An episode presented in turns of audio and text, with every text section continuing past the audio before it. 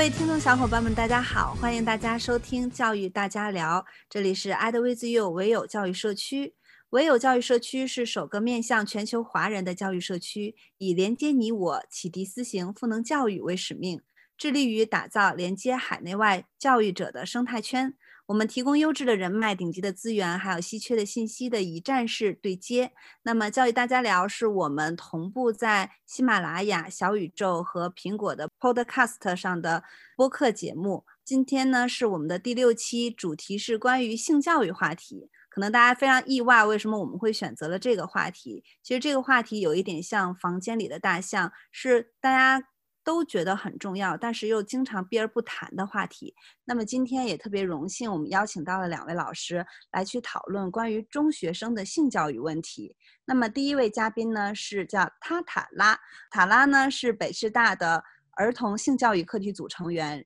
也毕业于悉尼大学性别研究专业。那先请塔拉给我们打个招呼吧。Hello，大家好，我是北师大儿童性教育课题组的成员塔塔拉，同时我也是一个 B 站 UP 主。嗯，我们在节目下方有塔拉的账号，也欢迎大家去关注啊。然后他有很多视频，算是网红。对，那么另外一位嘉宾呢是小宝，然后小宝现在呢是友善校园专项基金的执行主任，也一直从事性教育相关的呃工作。呃，有很多年的经验，并且在很多跟啊性教育大会相关的这种论坛和教育大会上都有做过分享。那请小宝先跟我们也打个招呼吧。呃，Hello，大家好，叫小宝。啊，今天为了这个节目还发起了烧，希望等一下跟大家交流的时候也这么热烈。然后来自于友善校园基金，那啊，我们主要在做中小学老师的性别平等教育的培训。啊，很高兴跟网红。我我也有关注他，跟他一起做节目。嗯，呃，其实我想这个话题抛出来的时候，大家可能会稍微有一点震惊，因为呃，我自己作为主持人啊，都会有一点震惊，我们为什么会在这个时间节节点去讨论性教育？呃，然后为了做这一期的节目，我还专门去。知乎不只是知乎，还有去维基百科，就去查阅一下真正的就是性教育这个概念应该如何理解。因为虽然我也是一线老师吧，也算是一个教育从业者，但还真不是特别了解性教育的概念或者是它的范围。然后当我看了以后，就很多词汇倒不至于说有多么的大尺度，但是至少是在校园内也好，或者是我们一般谈到教育话题的时候，是不会直接把这些词汇说出来的，或者是。很避讳的，所以呃，我也很好奇哈，就是两位为什么会从事性教育相关，以及你们现在到底具体在做的是什么样的跟性教育相关的工作？嗯，可以请塔拉先再详细的介绍一下吗？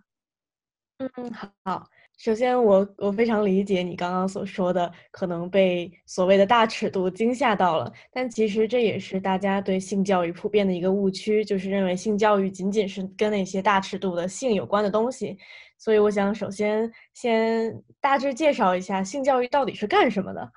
嗯，目前最官方的一个介绍应该是联合国出版的《国际性教育技术指导纲要》，它里面分了八个核心概念，其中包括关系、价值观、权利、文化与性、理解社会性别、暴力与安全保障、健康与福祉、技能、人体与发育、性与性行为、性与生殖健康。就大家可以听出来，除了跟性有关的东西之外，我们还会认识自己的身体，会有跟关系、跟价值观相关的内容。所以，其实全面性教育应该是一个非常大的概念，而不仅仅是跟性有关的。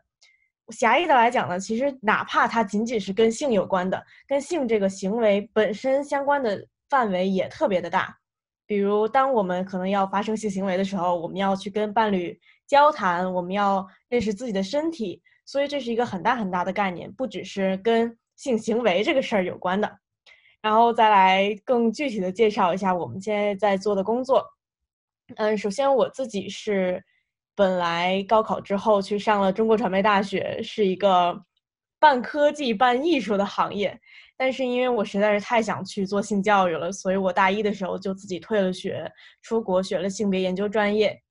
那我现在研究生毕业回来之后，就在北师大。呃，课题组工作，我们的课题组大致可以分为以下这几项的工作。第一个是我们会做一些基础研究，比如我们有人在写论文，关于我们该如何监测性教育的教学质量，该如何建造一个教师的评价体系。第二个，我们也在做教学实践，比如我们在幼儿园、流动小学都开设了性教育课程，而且我们也会定期去给老师做培训。然后课题组的负责人刘丽教授也会经常去北京的一些中学亲自做性教育的讲座。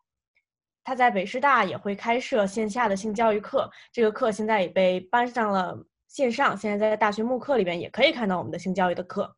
第三个，我们所做的事情是课程和教材开发，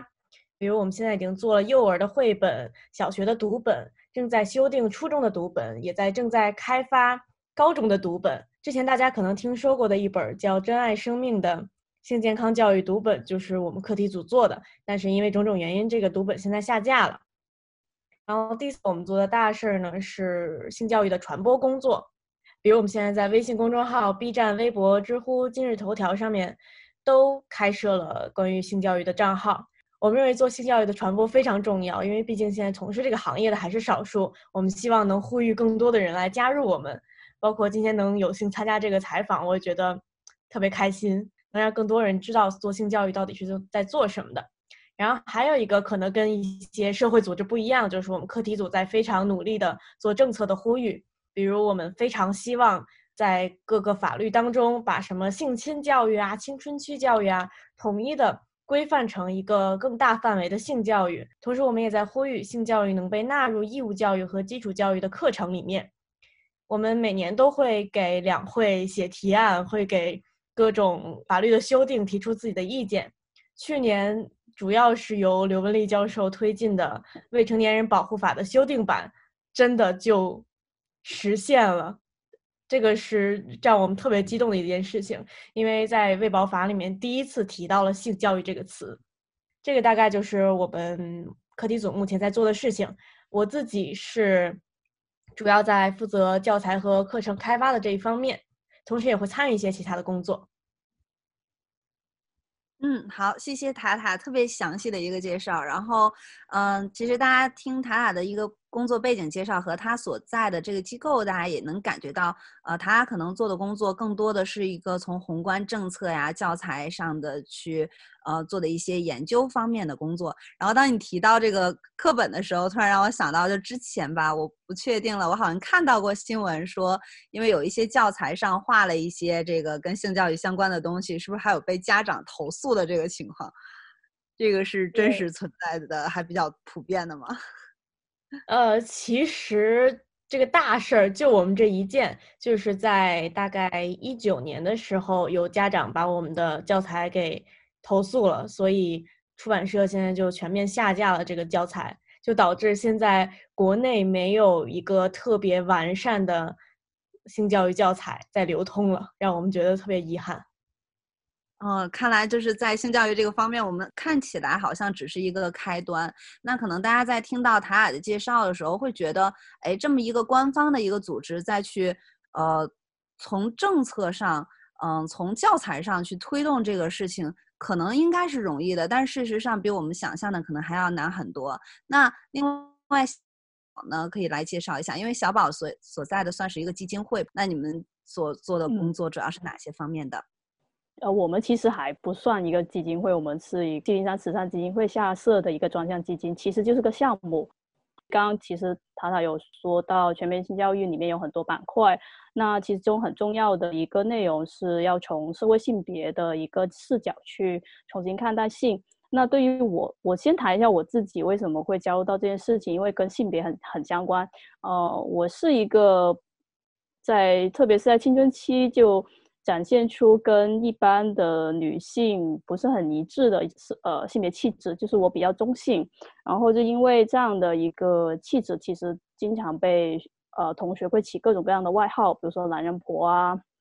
然后很难听的一些外号，以及因为我的就是臀部比较大，也会起各种很奇怪的一些外号，所以在我的青春期，其实在学校里面长期是有遭受到一些言语上的欺凌的。那我就会发现，其实性。其实不仅仅只是个生理的层面，我们更应该从社会文化的去视角去看待这件事情。那我所在的这个机构，其实长期就是通过推动，呃，提升就是学生跟老师的性别平等的呃一个意识，重新去看待就是校园欺凌这这样一个工作。那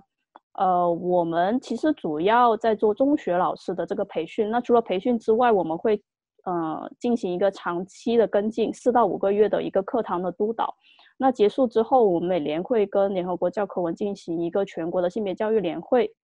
给一线的老师一个交流平台。因为这个项目其实有好几年的时间，我们累积了大概五百多位呃这种一线的老师，他们在学校里面通过各种方式去推动呃性别平等以及呃预防校园的欺凌。那所以我们也跟他们一起开发了相关的一些课程啊，还有进行了一个大概十所学校的一个三千份问卷的一个研究，那去看这个校园的性别氛围对于学生的各个方面的一个影响。对，大概现在的状况是这样子。嗯，好，谢谢小宝。其实，在听到你结合自己个人经历介绍的时候，我想大部分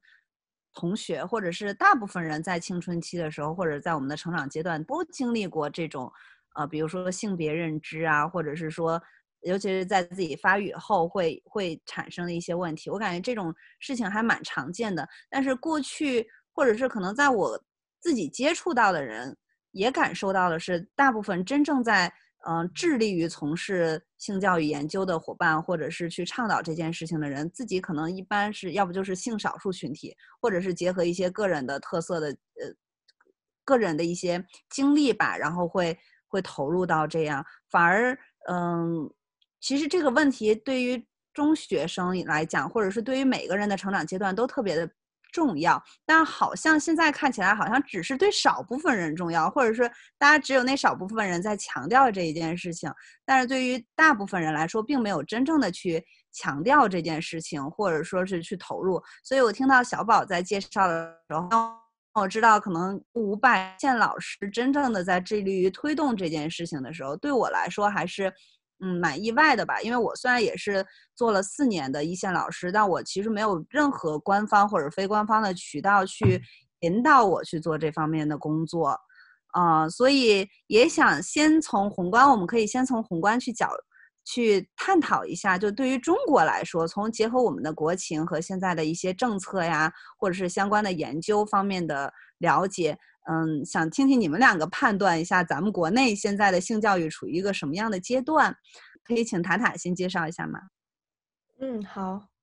我觉得这个问题很有意思啊，因为我跟。呃小宝老师，我们做的是不同层面上的、不同角度的性教育，所以我觉得把我们俩的答案结合起来，应该能得到一个很全面的现状了。我还是从宏观的角度来说吧，以及政策的角度，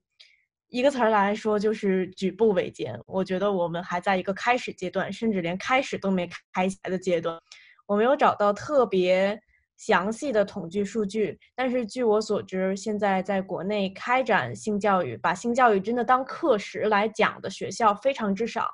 呃，我们主要是集中在北京嘛，目前，呃，据我所知，北京只有几所非常大家耳熟能详的中学会单独辟出来课时来讲性教育，其他的顶多也就是有几场讲座。关于政策呢，其实我们国家并不缺性教育的政策。一方面，像我刚刚说的，卫保法里面都已经提到了，一定要给孩子进行性教育，但是在学校的实现的过程中，其实遇到了很多落实上的问题。比如说，举一个例子啊，就是在国家级的课程标准里面，就是有一个标准叫做体育与健康课程标准，我们可以发现，性教育被放在了这个标准之下，也就是它属于体育健康课。但是所有人都知道，我们体育课教的就是体育健康这个部分涉及的非常少，而且这个标准里面规定了，刮风下雨的时候不适合在教室外面上体育课的时候，我们就在教室里面上健康课。但是各位听众也可以来想一想，你们当时在学校里面。如果刮风下雨，那体育课会变成什么？基本上都会变成语文、数学、英语，对吗？很少有人会真正的去上这个健康课，所以就导致我们现在把健康教育放在一个可有可无的位置上，那么我们就根本就没有机会去让学生学到关于性教育的知识。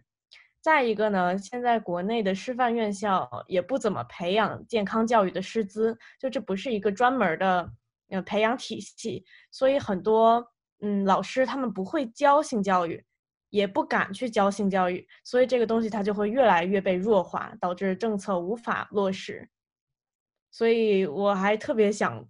听到小宝老师他们真的在学校里面去实现的时候，遇到的是一个什么样的问题？嗯。我觉得在我们国家挺有趣的一件事情是，啊，像北师大他们在推动的全面性教育这件事情，很多时候在我们国家是放在一个预防疾病、健康。大家看，听到刚刚有一个很重要是健康，就预防疾病的一个视角、保健视角去出发的。呃，所以这是一个层面。但我们在推动的这个性别平等，就是从社会性别的角度去。啊，推动这个全面性教育的一个内容，我们是从一个心理健康的一个层面去做的事情。那主要在推的这件事情是妇联部门。那妇联部门其实在整个教育系统里面，它又不是一个主推教育的一个部门。所以，呃，在这个层面呢，虽然妇联工作人员很积极在推动，就是社会性别平等这件事情，但是其实我觉得。在这个教育系统里面，这一块也是比较薄弱的。但可以跟大家分享一下，在二零一八年全国妇儿工委的数据是，我们国家有五千多所中小学，其实是顺利的把性别平等已经落实到中小学的课程里面了。但是，呃，具体落实的结果是怎么样，我们很难去嗯做评估，因为我们不是官方嘛。但是，呃，据我了解，可能。里面要考虑的那个因素很多，因为官方的一个培训可能就是大概半天，然后聚集整个区的老师来听一个讲座，然后这些老师就要回去，呃，开始上课了。那我觉得我跟塔拉的观点有一个比较一致，我们相信性教育或者是社会性别平等视角下的性教育是不可能只通过一节课去完成的，所以是需要老师长期在学校里面去坚持这件事情。那所以我觉得，除了政策上我们需要支持之外，我比较相信就是老师的意识改变。他认为性教育是重要的，他愿意在学校里面，尽管没有课时，他也坚持去做。我觉得这颗才有可能去改变现在的一个现状。嗯，谢谢小宝。呃，但是听到你们两个介绍的时候，我突然觉得，就我又更困惑了。一开始仅仅是对性教育这个概念困惑，然后现在是。困惑谁该干这件事？为什么要做这件事？怎么去做这件事？好像都产生了困惑。所以我们不妨先探讨一下源头。我我感觉好像现在一个问题就是，从国家层面甚至都不知道应该是哪个部门来去主推性教育。呃，我刚刚听到的有声音，比如说是从健康的角度，可能跟卫生疾病相关。因为我记得去年。就算二零二零年比较重要的一个事情吧，就是咱们国家好像中小学把抑郁症作为了一个需要检测的一个疾病。然后我记得之前，比如说像网瘾啊、上瘾啊，这个到底算不算是一种精神疾病，还是孩子只是爱玩而已？就是做过很多讨论。所以感觉从大的环境下，从呃这种青少年的健康角度，现在在逐渐被人们去关注。好，小宝可以。我刚有什么说错了，对对对，呃，其实是健康的角度嘛，就是这个是一个层面，但是性别平等教育其实是放在呃德育，就是学生的德育方面去考量的。我补充一下，不是心理健康，因为心理健康还是放在了疾病预防嘛，对不对？因为也就回到了我们最早的概念上来讲，我觉得它涵盖了很多，呃，比如说可能从健康角度，从性行为啊，或者是性性交往啊等等的这些，也是属于性教育的一部分。然后，呃，另外一个层面呢，可能就是我们单纯，我甚至一开始我最早理解的性教育，或者是在我的学生时期，大家。觉得接受性教育是在高中生物课上，就我们有的时候学生会说啊，我我学到这一部分了，然后怎么怎么样，哎，我们的老师就在这个生物老师在这一部分直接跳过了。那那可能他单纯的就是一个基础知识性的，啊，然后现在随着大家平时接触的东西越来越多，尤其是青少年现在都在互联网，他们接触的信息都非常的广泛，非常杂，然后可能也涉及到其他各个方面，包括性别平等，因为像我们学校其实就已经有学生会有这种哎女女性意识啊，或者是女权意识啊，去探讨性别平等，它是更大范围的一个一个关于性教育的一个话题，所以我们好像。嗯，要回到一个最本质的问题，就是性教育到底为什么重要？呃，怎么来才能回答谁来去做这件事？怎么去做这件事？那我可以先分享一下我个人的经历，因为我自己是老师嘛。嗯，我现在是教的就是中学生，初三到高三的学生，正是处于一个呃青春期呃成长的阶段。那我觉得最常遇到的一些问题就是可能是早恋，但我现在觉得早恋已经不仅仅是问题，就一。就已经谈不上是问题了，就是它只是一种很正常的现象，已经不像十几年前，好像呃老师和家长谈早恋就色变。嗯，我觉得这是一个进步的部分，我们可以去引导学生说你怎么去跟异性去相处，这可能是我们常规意义上理解的性教育的一部分。但是我发现也有一些嗯不是特别的常见，但依然很重要的一个问题，就可能现在我越来越多的接触到的一些孩子是会。呃，对性别认知会产生一些疑惑，嗯，就确实有不同的孩子会存在这种我应该怎么样去认识我自己，然后我应该怎么样去对待其他人，尤其是甚至一些网络词汇的使用，可能都会给现在的这个年龄段的孩子的内心造成一定的问题。所以我自己会发现，哎，原来有这么多的问题需要我去关注，我觉得它很重要，但我又不知道。它为什么重要，或者是说应该从哪个角度来看它重要？不知道塔塔能不能跟我们介绍一下？就是从你从研究者的角度来说，你觉得可以从几个方面来去探讨性教育为什么重要？首先，我先接着你的话说，我觉得刚刚你说的特别对，就是。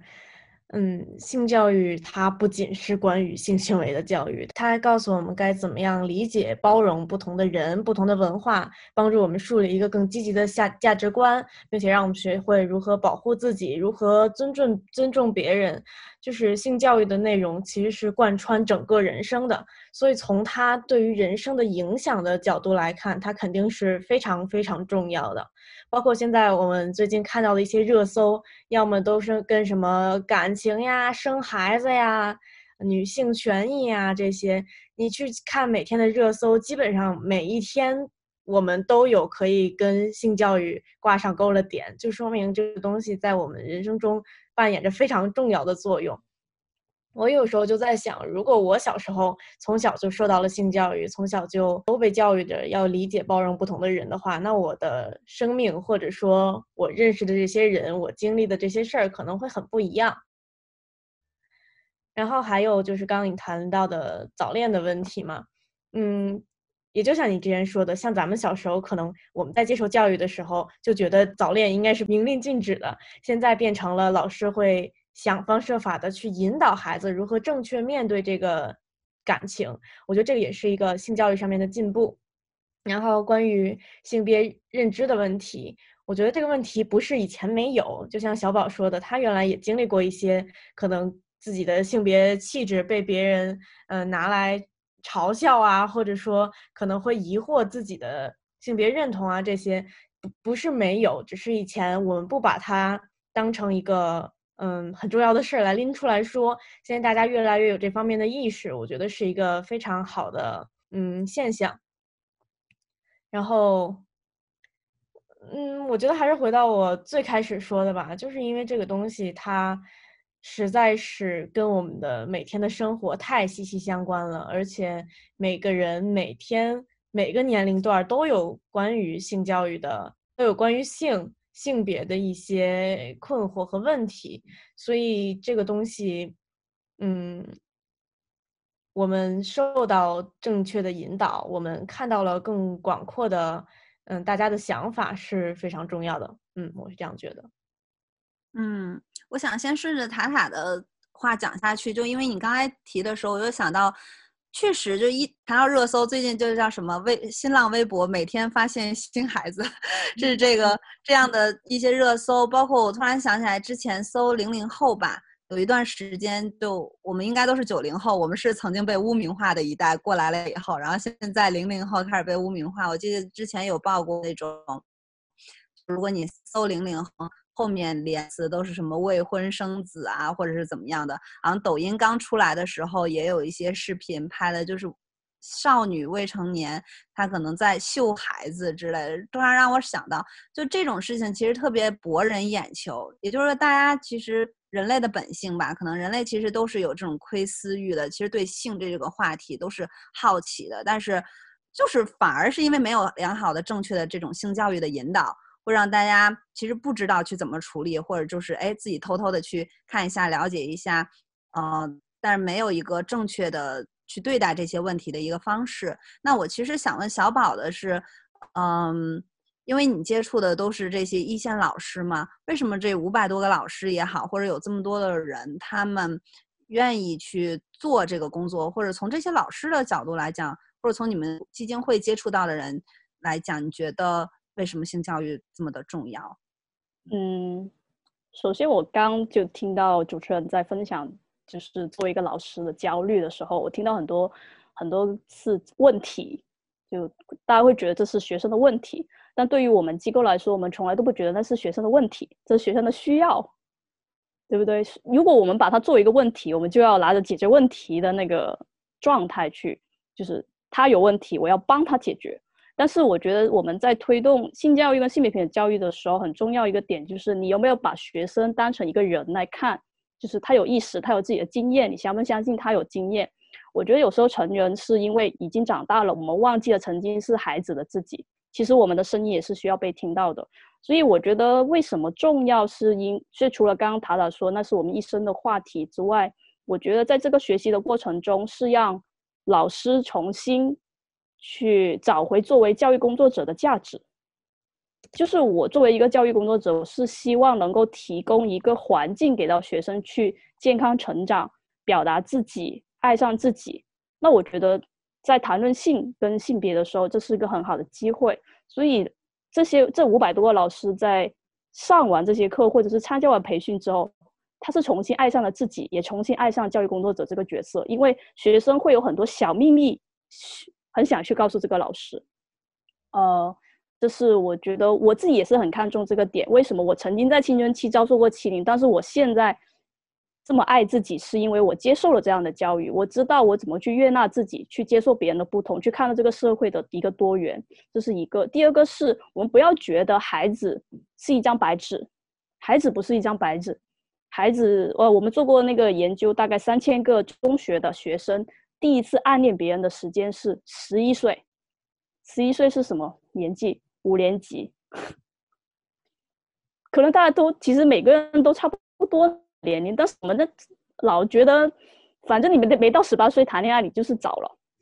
对不对？所以呃，另外我想提一个，就是刚主持人有说，就是我们的孩子从很多网络里面接收了一些信很多的信息，不同的信息，包括呃，比如说 LGBT，就是我们说同性恋、双性恋、跨性别这相关的信息，是在十二点六岁。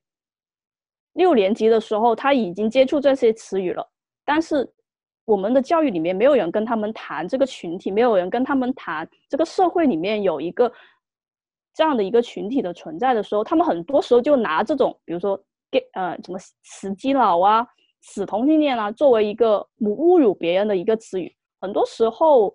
老师就很焦虑啊，他是不是学坏了？他是不是要变成同性恋？而其实不是，是因为他根本不了解这是什么。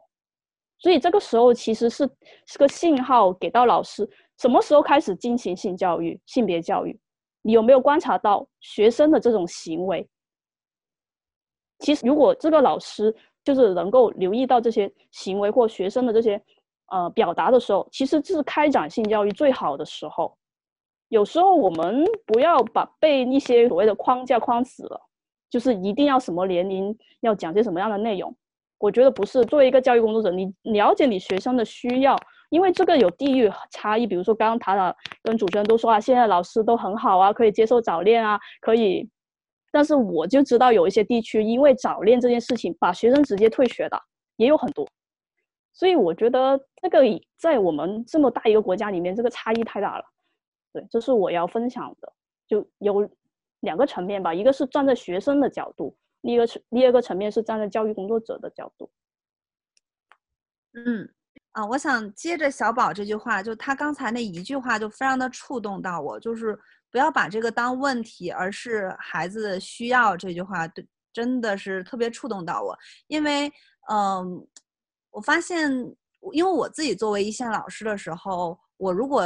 切实的遇到这个问题，我的无力感是非常强的，而且我有时候去无法去辨别这个事情是否是重要的，因为有的孩子你可能，嗯，包括我们现在很多孩子会会说啊，基佬竟在我身边，呃，什么就这种话呢？你可能感觉单纯的就是开玩笑的，但是有有一些孩子可能他会，嗯，去真的去跟你交流这个问题给他带来的一些伤害呀，或者是痛苦。当我们觉得重要。往往是问题已经发生了以后，或者是说其实已经有危机了，大家才会去意识到重要。呃，我自己是有这种感触，但是可能作为一线老师来说，呃，我的困境吧是不知道应该去如何去处理。比如说，我可以举一个案例，就我一个呃导生是我的学生，也是一个小女孩。然后她呢，就是被一个男生表白了以后，当然那个男生可能有一些过激的行为啊，嗯，她自己内心会比较的脆弱。然后一开始她单纯的就是觉得，呃。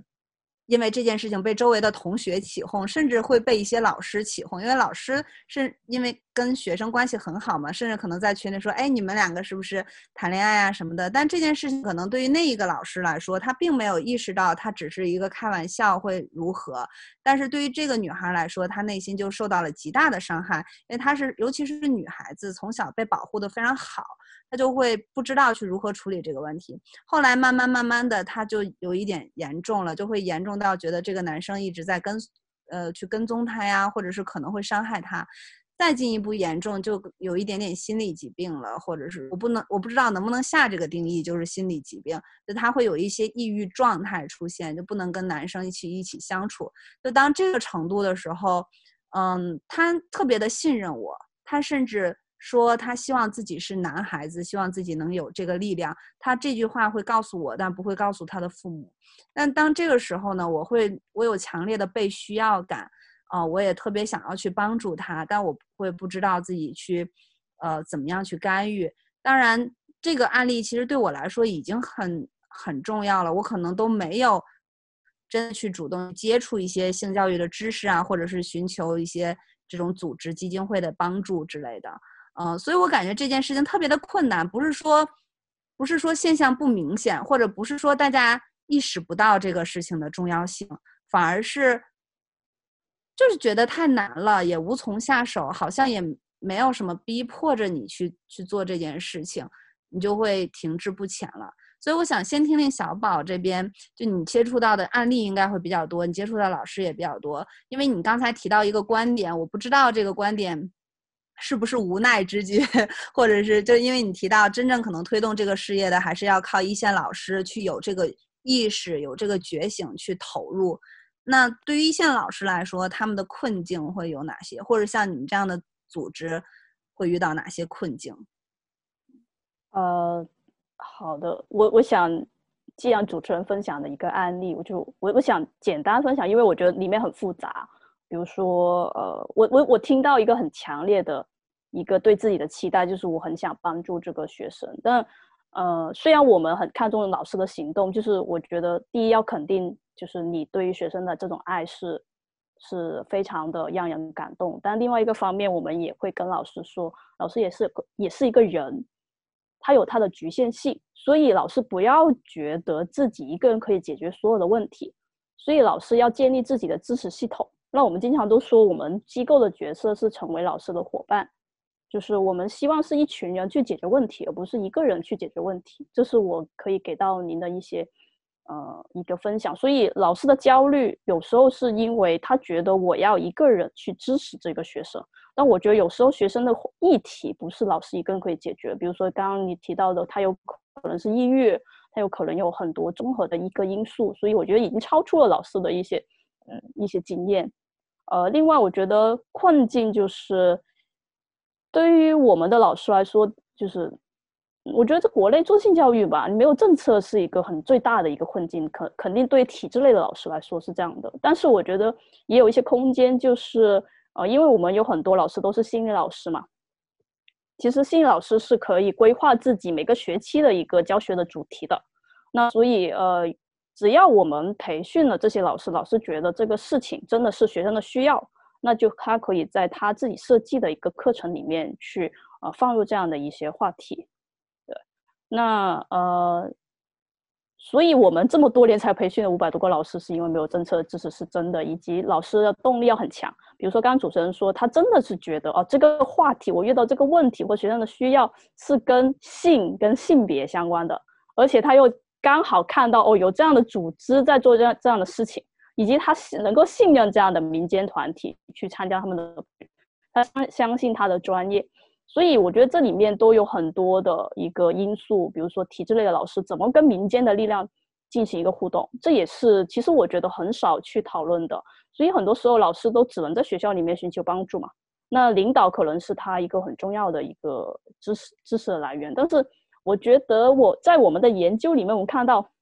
很多老师觉得这件事情很重要，但是做不了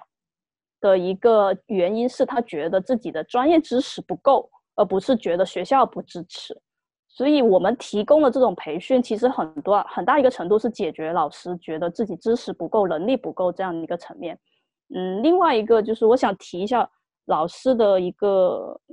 一些要素吧。如果要开展性教育或性别平等教育，要有哪些素养？刚刚我提到就是相信老师是个人，也有局限性，就是你相不相信别人的经验有可能超越你，包括学生，这是一个很重要的点。然后第二个是。老师有自己的立场是没有问题的，每个人都有每个人的立场。我对于性，我可能有，比如说我就是反对呃婚前性行为，这是我个人的立场。但是我作为教育工作者，我要有教育工作者的立场。教育是要提给学生提供全面的信息，让他做出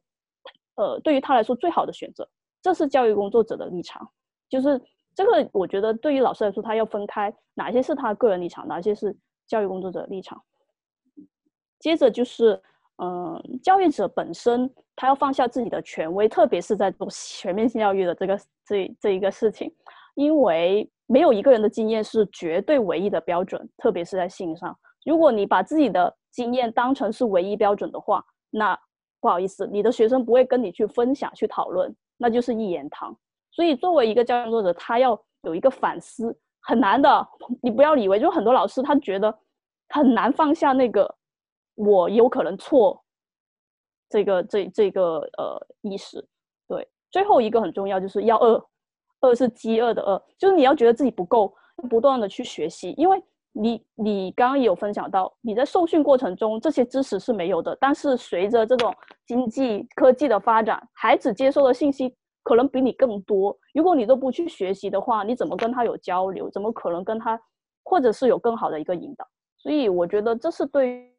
于教育工作者本身的好几个维度的挑战，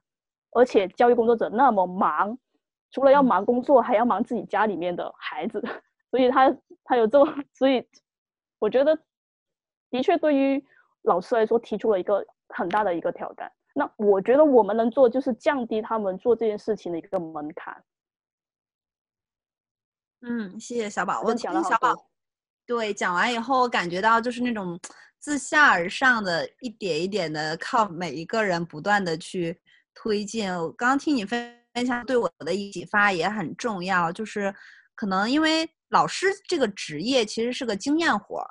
嗯，就即使我们是受过一些教育学呀，或者是教育心理学的这种培养，但是它本质上呢，还是在不断的去面对一届一届的学生，面对。不同的新问题的时候，去积累经验去应对。呃，那我们现在可能已有的经验，还是我们自己受教育的时候，以及尤其是年轻老师吧，以及自己个人的生活经验去处理这些问题。那可能这个经验已经不足以匹配现在跟学生的相处了。这个经验本身也包括对自己教师身份的这个经验，我如何去呃跟孩子去相处，然后我我可能。呃，是不是应该相信他？以及这个是不是我的责任？呃，我是不是把他推给家长就好了，或者是推给推给你去找外面的心理老师啊，什么什么的？就这些都是我们可能以前嗯，没有遇到过，或者是以前存在这些问题，在过去的传统老师的经验里面，这些问题就直接被抹杀掉了。而现在，我们可能有一部分老师，或者越来越多的老师意识到自己的这方面的经验要去培养啊，所以这可能是偏个人一些的困境，是需要一点一点的去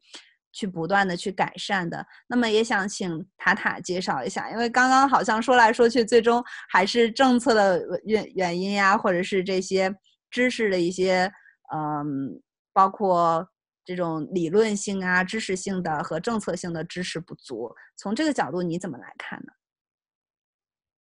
嗯，嗯，我觉得刚才小宝老师其实已经提到了很多我想说的，比如可能目前性教育的一大困境就是大家对于性教育和对孩子的误解。性教育，可能就是我们之前对它的理解是非常的狭窄的，以至于我们认为这个东西是很不好意思说出口的。但其实它跟生活非常的相关。如果我们从这个角度的话，可能会觉得性教育，嗯，更好开始一些。然后第二个也是小宝说的，对孩子的误解，我们总觉得我的孩子。嗯，什么都不知道，他也不需要知道这些，或者他还太小。之前我们做讲座的时候也听到过家长说说啊，我的孩子可纯洁了，你不要讲这些东西，把我们的孩子污染了。但其实每一个孩子暴露在这样一个嗯媒体非常发达的年代，他多多少少都会自己去探索性。所有人都对性有好奇，那他就会以自己的方式来进行探索。所以我觉得。嗯，可能家长对家长和老师对孩子也有一些误解，包括以前我们也经常听到说，哎，你教提前教我的孩子关于性的这些知识，他会不会提前进行性行为呀？会不会有什么无保护的性行为呀？你是不是在鼓励他们提前性行为啊？但其实我们有很多数据来表明。呃，全面的性教育是会延后大家第一次性行为的时间的，并且在我们提前告诉他们性行为的时候该如何保护自己、如何保护别人之后，在他们第一次进行性行为的时候，就会更有自信、更有经验，而且会更知道如何进行更安全的性行为。所以，基本上性教育给所有孩子关于性相关的影响都是积极的。第三个问题也是像小宝老师刚刚说的，有一些老师会有畏难的情绪，觉得啊，我没有学过这个，我是不是就不行？但其实，嗯，老师也，呃，但其实老师也是一直在成长的。老师通过自己的学习，也可以慢慢的，呃，越来越能理解性教育的内涵，慢慢的给孩子施加这种影响。还有一个可能刚才没有谈到的，就是其实我们受到的家长的阻力也比较大，包括。我们之前出的那个被下架了的读本，其实我们的读本已经出了可能将近十年了吧，很多很多幼儿园、小学都在用我们的读本，嗯，老师们也真的觉得那个读本很好，而且我们的读本还被教育部曾经评上过一个科普奖项，就是很多专家看过之后都觉得我们做的读本是可能目前最全面、最。积极的一套性教育的读本，但是最后它为什么下架了？就是因为有个别家长觉得这个东西尺度太大，或者是他们断章取义，只看到了读本中的某一两页，觉得啊我的孩子不需要这些，所以他们就会煽动更多的人来加入加入来加入支持他们的阵营。所以我们确实在实践的过程中也受到了很多家长的阻力。嗯，我之前听过我国外的同学跟我说啊，其实这个现象并不是中国特有的，很多国外的家长也会有类似的情况，而且因为国外很多地方都是有宗教的问题嘛，所以就他们比。中国这边有可能还会有更强的阻力，但是很多学校因为学校比较坚定的要去做性教育，国家的支持力度也比较大，所以他们可能会给家长发一个知情同意书，就是您同不同意您的孩子接受性教育课程？如果不同意的话，那可以这个孩子就不去。我们至少要保证那些嗯想接受性教育的家庭，这些孩子能够接受性教育。所以嗯，就像小宝老师之前说的。性教育的实现绝对不是一刀切下来一个法律就怎么着立刻可以实现了。这个跟校长的意识、跟老师的意识、跟家长的意识都非常有关系。还有一个方面就是，其实性教育并不只有学校的性教育，我们的家庭、社会都会给孩子不同程度、不同层面的性教育。如果一个家长从这个孩子小的时候开始，从他第一次问“哎，我从哪里来”的时候开始，就进行了比较正确的、科学的引导的话，那这个孩子在上学的时候接受了更深层次的性教育，家长和老师也不会觉得阻力特别大。现在的问题就在于。我们从小接受的都是你从垃圾桶里捡来的这种教育，就导致我们从小这方面的正规的知识就是空白的。那哪怕像我们说的，中学老师突然意识到这个的问题的严重性，突然开始学习、开始教了，学生可能也会有一种“我的天呐，你怎么在说这个”的那种。嗯，很很惊讶的情绪在，但如果我们从小慢慢的一点一点的都在给孩子，嗯，进行着适合他本人、适合他这个年龄段的教育的话，那反而在就是后期我们进行更深层次的教育的时候会更简单。所以，我我觉得我跟小宝老师是有一个共同的共同的期待吧，就是这个事情绝对是一个非常长期的。而且从各个方面要同时进行的努力。嗯嗯嗯，谢谢塔塔的。我补充一个啊，嗯，大家会觉得对于成年人的教育是最难的，家长也是。我是这么看这件事情的呀。我在呃，我在影响的是下一代，下一代这些人会在这个社会方方面面，就是他会成为社会的每一分子，然后他也会成为父母。所以我在期待的是，未来这个社会是接受过这样教育的孩子组成的社会。对于我国来说，可能这样子会，就大家听听起来好像有点悲观，好像现在就不行了。但是我我可能在，比如说在，特别是在你遇到挑战或困难的时候，你把这件事情往前看，你才会有希望的。所以包括就是比如说还在教书的主持人，就是作为一个一线老师。我觉得你可能也要看到自己的价值是，你在一未未来的这个社会的样子，在添砖增瓦的一个过程。对，我想补充一个这个。嗯，谢谢小宝。呃，我不知道此时此刻的听众朋友们，如果听到了这个时候，你的感受是什么？因为我们这一期节目其实很不一样。首先，我们这个话题就很大，然后可能听了小伙伴们听了四十分钟，还觉得哎。好像没有听到什么真正的超出认知的，然后可以解决问题的那个方法啊！但是我就想表达是，如果你已经听到了这个阶段的话，那就说明，嗯，我们的听众小伙伴已经意识到了性教育的重要性。而我在这一这一段的对话当中，其实我还是受了很大的启发的，尤其是解决了我内心的一个焦虑或者是困惑吧。嗯，可能因为我们都是一线老师。具面对这种具体问题的时候，呃，有无力感呀，有会那种很常见的这种，就是无能为力的那种状态啊。但是我听到你们说了以后，我还是有那种日拱一卒、独木亦可成林的感觉。就它不仅仅是性教育，可能真的就是任何教育事业，我们投入的这份事业本身就是一个百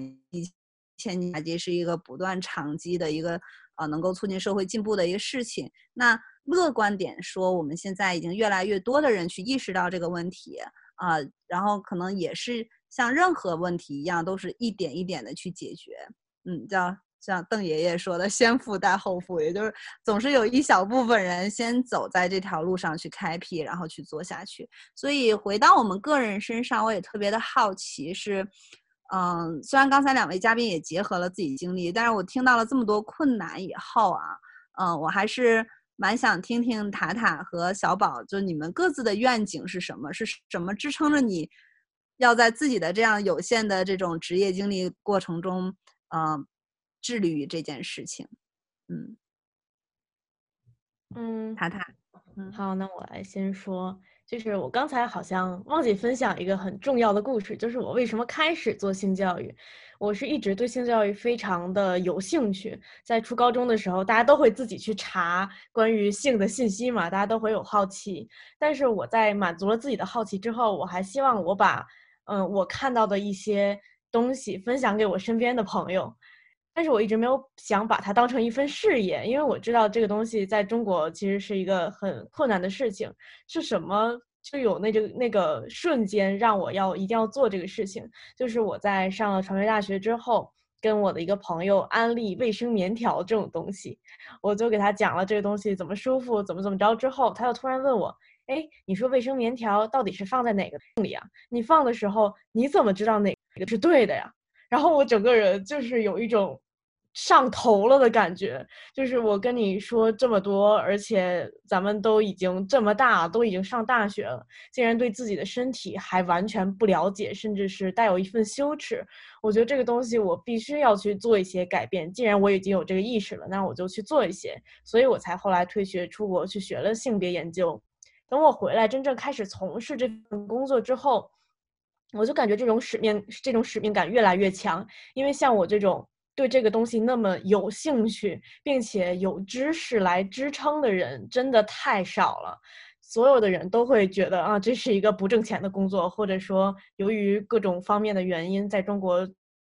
我反而是觉得它越困难，我越要做，因为我认为我有这个能力，就是这个。社会也需要我这样的人继续做下去，所以这是我现在一个非常嗯坚定的想做这个行业的原因吧。还有就是刚才其实小宝老师也提到了，就是当你接受了性教育，哪怕是我们成年人，当你越来越深入的从事这个工作之后，你就会看到自己的进步，感觉自己身上越来越积极，我越来越可以悦纳自己，可以爱自己的身体，可以理解别人。嗯，我觉得我自己能感觉到性教育这个事情给我带来的生命力，所以我愿意一直去从事它。一方面，嗯，点亮别人，帮助别人；另一方面，对我自己来讲也是很重要的一个成长的过程。然后再有一个是我突然想到的，就是刚刚受了小包老师的启发，就是。嗯，教育是一个长期的过程。我们在做性教育的时候，从来没有人说我立刻就要改变这个世界，就是这样的想法是行不通的。那如果我们抱着一种我是在慢慢的对下一代进行嗯影响，那他们也会影响他们的下一代。我会感觉能看到前面的光，就觉得这个社会，这个关于性教育。关于性教育的这一趴真的是越来越好的，而且我正在做一份很大的事情，我在影响很多人。嗯，我觉得既然呃，就是我是可以看到希望的，所以我觉得我会一直坚持下去。嗯，这是我的想法。嗯，谢谢塔塔。嗯，先请小宝来介绍吧。好，谢谢塔塔。我讲一些我看到的东西吧。我在这个过程中，呃。就是我们在某个地方的一个高中的班主任，他上了一节就是预防性别欺凌的一个课程。那他播放了一个视频，是台湾的叶永志事件。我不知道你们有没有了解，就是在两千年，台湾有一个小男生，因为性别气质很阴柔，就是被叫娘娘腔，经常被欺负，所以他经常在下课前的两分钟，或者是上课前的几分钟去上厕所。那有一次下课呢，他就提前下课上厕所，但是他就没有回来，死在他们学校的一个厕所里面。那这件事情引发了很大的一个关注。那他的妈妈也拍了一个纪录片，就在死了之后去分享当时永志整个事情。那这个老师上完这节课，播放了这个视频之后，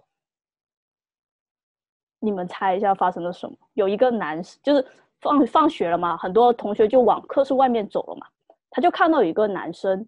就是迎着那个立立着那个人群跑到讲台，给这个老师深深鞠了一个躬，说谢谢老师让我上了这节课，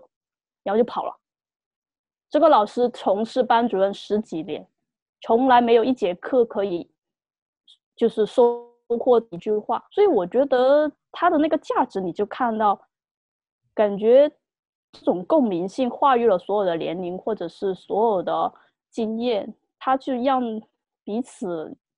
是或者是让老师重新去看到了学生，去跟学生产生连接。作为我们也是，我重新跟这一群陌生的老师，或者是跟这些不认识的学生产生了连接感。所以这这可能是我觉得很重要的一个部分。然后还有另外一个很有意思的，我想分享，也是学生的一些变化吧。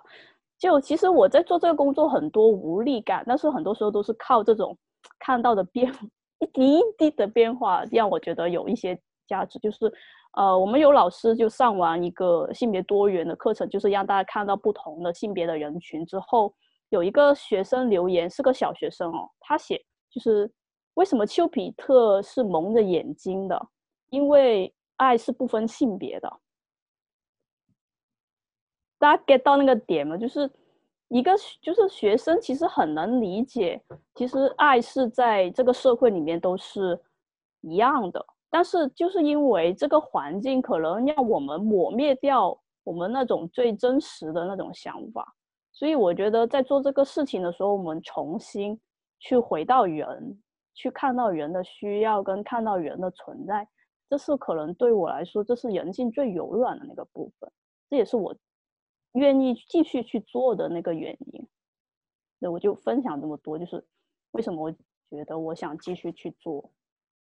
嗯，特别感谢。其实，呃，聊到现在啊，我们整个谈话，其实这一次的谈话，嗯，是比较随机的，因为我们前面在聊的时候呢，是有一些预设的问题的。但我们发现，在谈这些预设的问题的时候，我们充满了迷茫、困惑，然后我们。呃，能够理解说现在一些政策上的压力，然后落地的压力，以及各个角色可能面临的一些困境。但是到最后呢，我们又升华到了一个问题，而所谓的这个升华，就回到了一个最本质的问题，就是呃，教育也好，包括性教育也好，它就像我们开头说的，它都是一生的课题。我特别认可刚才两位老师其实提到的一个点，因为第一就是教育成年人是比较难的。因为我们是有一些固有的认知，我自己甚至我跟我们学校的心理老师去沟通交流的时候，我觉得我们二三十岁的人都还有不够成熟的对这个性别的认知、对自我的认知，嗯，对处理很多这种情感呀或者是性相关的问题的一些一些困惑，要不然怎么会有郑爽，对吧？虽然他比较的奇怪，但是他有二十九岁，也是一个成年人了。对，那么其实我们去做这件事情，只是对，就像前面说，我们不是说去教育小朋友，再去跟小朋友一起去成长，在随着社会的进步也好，随着我们意识的一些觉醒，一些对事情的认知方式的一些变化，我们自己也在跟嗯小朋友一起去成长。只不过青春期这个阶段特别的重要，所以我们嗯，或者他可能有的时候展现的还没有被压抑下去。所以我们能尽早的去支持到他们，是一件特别有成就感的事情。呃，能够让小朋友尽早的自我接纳，然后成年人可能在这个过程中也会得到一些治愈。